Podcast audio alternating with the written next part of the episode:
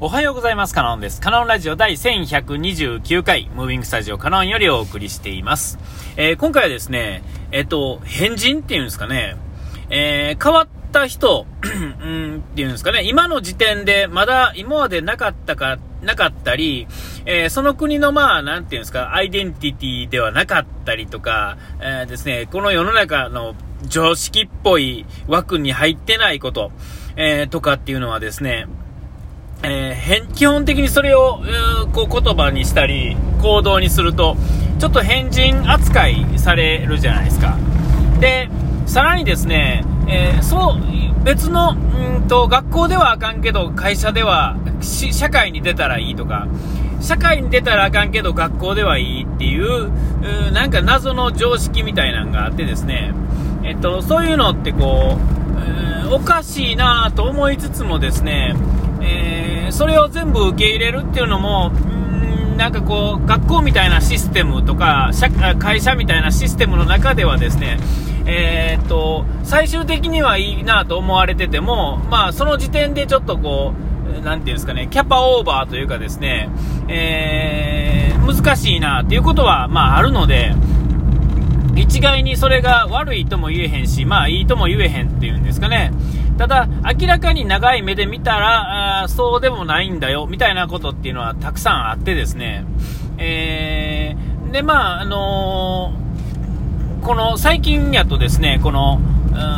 YouTube とかでですね、えっと、まあ、ヒカル、ヒカル、さえ、ヒカルくん、あれ、ヒカルっていう人とかね、は、あのー例えば、その、くじね、あの、敵屋のくじのところに当たりがないとか、もう、ほぼほぼ分かりきってる話ですが、事実も、たなんていうんですか、大量のお金でですね、えーその事実を暴きに行くみたいなね、えーそんなことしたってどうすることもできひんやんとかいう話をですね、えーやっぱりでも、でもみんななんとなく知ってるよ、みたいな。でも知ってるよっていうのも、うんと、ほんまにそうなのかどうかっていうのがわからない。し、なんやったらですね、9時もですね、えっ、と、なんですが、その、期間がね、3日間あるうちでですね、一等賞がですね、1本とかなってですね、その1本がですね、初日の一発目に出てしまったらですね、えーつまらないっていうのも、えそれはまあ、誰しもがわかるところじゃないですか。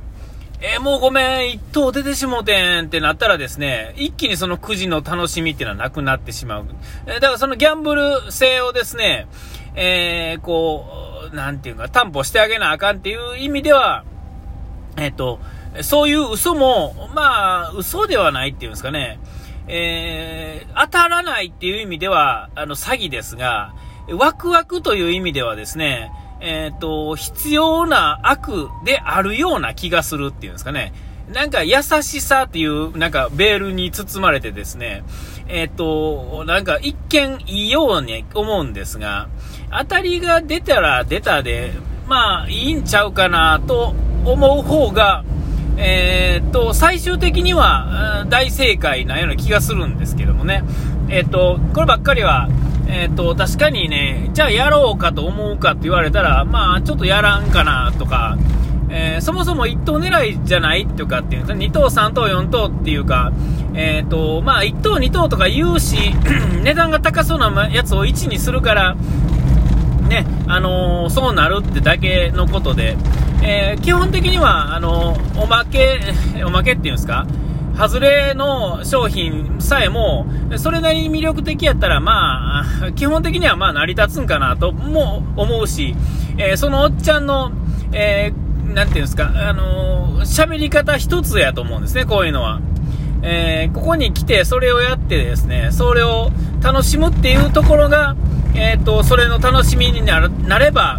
えっ、と、いいんだと思うんですね。それは、あのーなんていうんですか、どんな商売も基本的にはそうで、えーその人の、人に、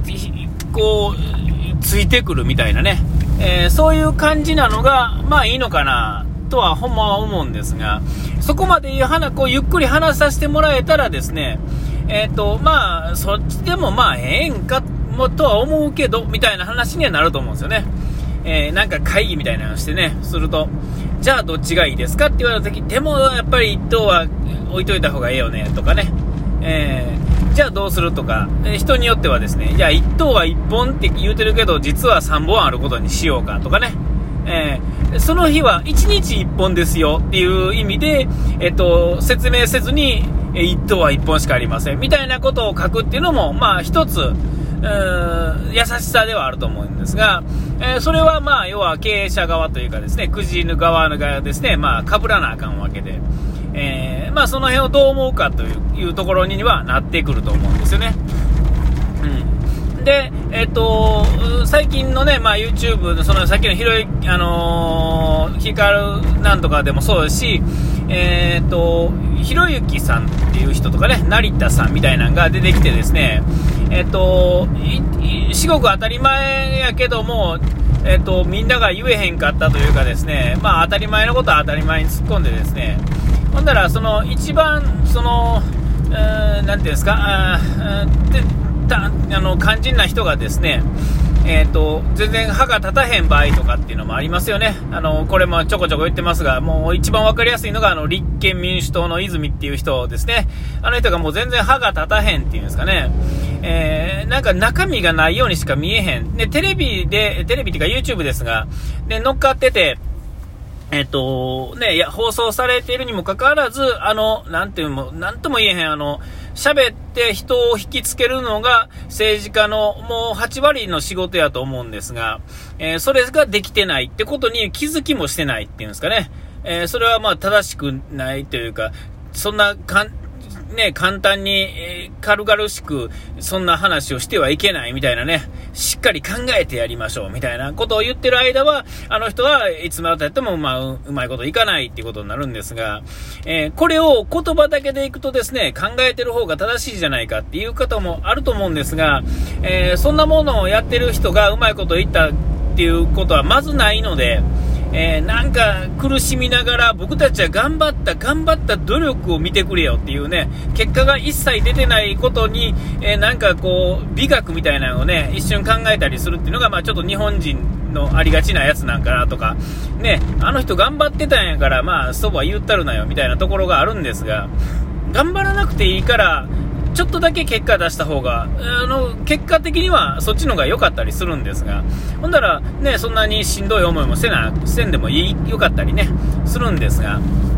で、えっと、これはこんな小さい、でですけ枠の小さい話だけをしてるんじゃなくてですね、世の中、あの、まあ、あの科学者というかですね、何かを発明とか発見とかする人っていうのも、多くはですね、あの、ちょっとこう、世の中の普通からちょっと逸脱した感じなんですね。えー、なんか、最近ちょっとこの、リチャード・ファインマンっていうね、あの、学者さんの、えっ、ー、と、何ですか、が、のことをインタビューみたいな感じでやってる本みたいなのがあってですね、それをちょっと見ることがあって、それ読んでるとですね、やっぱりその人も変人なんですよね。で、なんか賞レースとかいう、そういう、なんていう、なんとかしてノーベル賞みたいなのも別にいらんし、ほんまはね、なくてもいいんだと。やりたいことをやってきて、で、えっと、なんか普通のことを普通にできたらそれでいいんだよ、みたいな。とかね、えっと、なんですか、あのアインシュタインみたいな人もそうやし、例えば、あの、宮崎駿がですね、なんか、アカデミー賞とかいらんとか言うてんのとかね、えっと、あと、落合博満が、えっと、なんだ、えっと、迷宮会に入らないとかね、えー、誘われたのに、あげるって言ったのにともらわなかったとかね、えー、まあ、できる人ほどそれがあるんですよね。そこに興味がないというかですね、お金が欲しくてやってるとか、なんとかが欲しくてやってるとかって、そういうことではないし、え、逆に言うと、それをもらってしまうとですね、あの、やりたいことができなくなってしまったりとかっていうのはね、よくあると思うんですよ。あの、何でしたっけ？京都の、え、島津でですね、あの、ノーベル賞取ったあの人、えー、いいえ、いい、なんとか細胞の人ね、あの人もなんか言ってましたが、えー、もう一回取ってしまったら、もう研究が自分ではできないんだよって。えっ、と、もうあの、なんていうんですか、看板というかですね、えー、見せ物じゃないですけど、その、スポークスマンみたいな形で、あちこちうろうろせなあかんと。えー、だからこそ、ああいう風になった人は、えっと、後世、まあ、後のね、この下の人たちのためにお金集めをするっていう大義で、まあ、動いてるっていうんですかね。まあ、もう僕はもう、あの、できなくなってしまったから、本当はその人もやり続けたいかったであろう才能を、まあ、ある意味潰されてるっていうんですかね。えー、とって有名になって、えー、いろんなところ出てきてね、あの、講演したりとか、ね、テレビ出たりとか、えー、そんなことばっかりしてですね、えっと、本来の才能を潰されてるっていうんですかね。えー、えー、だからね、あのもったいないんですが、そっちがこう、世の中のこう、普通の人は、そんなん出たのに何を、もっと贅沢したい絵とか、なんとかしたい絵とか、ね、言うんですけども、え実はその人たちは別に贅沢とかいうか、そんなことに価値をもう1ミリも感じてない、もういわゆる普通の最低限の生活をですね、できれば、えー、そんなにごちゃごちゃ、それ、いらないんだよっていうのはね、もう大体そういう人たちのパターンですよね。えー、その贅沢は、それはできるから、まあしてるってくるところもあるでしょうが、基本的には質素に生きられるとか、この間なんかのテレビ、えー、じゃあそれもそうですね、あの、えー、何でしたっけ、アニメの、アニメーターの中でですね、えっ、ー、と、慶応の幼稚舎から行ってる人はですね、慶応ボーイっつってですね、えっ、ー、と、幼稚舎から行ってる人だけなんですけども、もう全然レベルが違うらしいんですね。お金もめちゃめちゃかかるし、で、その、そこにいる人たちっていうのは、えっ、と、もう、で、どでかい会社の経営者の息子とか娘とかばっかりで、えー、クラスの3つあるうちの1つ、その、なんちゅうクラスやったかな、そこに入ったらもう全然レベルが違うんですが、そういう人たちでもですね、お金がね、あの、行さんあるとか、ボンボンとかそういうことじゃなくて、そういう人たちから貧乏になってもですね、そのもうマインドがですね、全然違うっていうんですかね。えーと、お金持ちの話をしてるわけじゃないですが、えー、そういうところのマインドのそもそもの違いっていうのは、そもそもお金っていうか、世の中の普通の人の普通っていうのはちょっと違うんで、あ、お時間来ましたね。ここまでのお相手は可能でした。うがいてやらい忘れずに。ピース。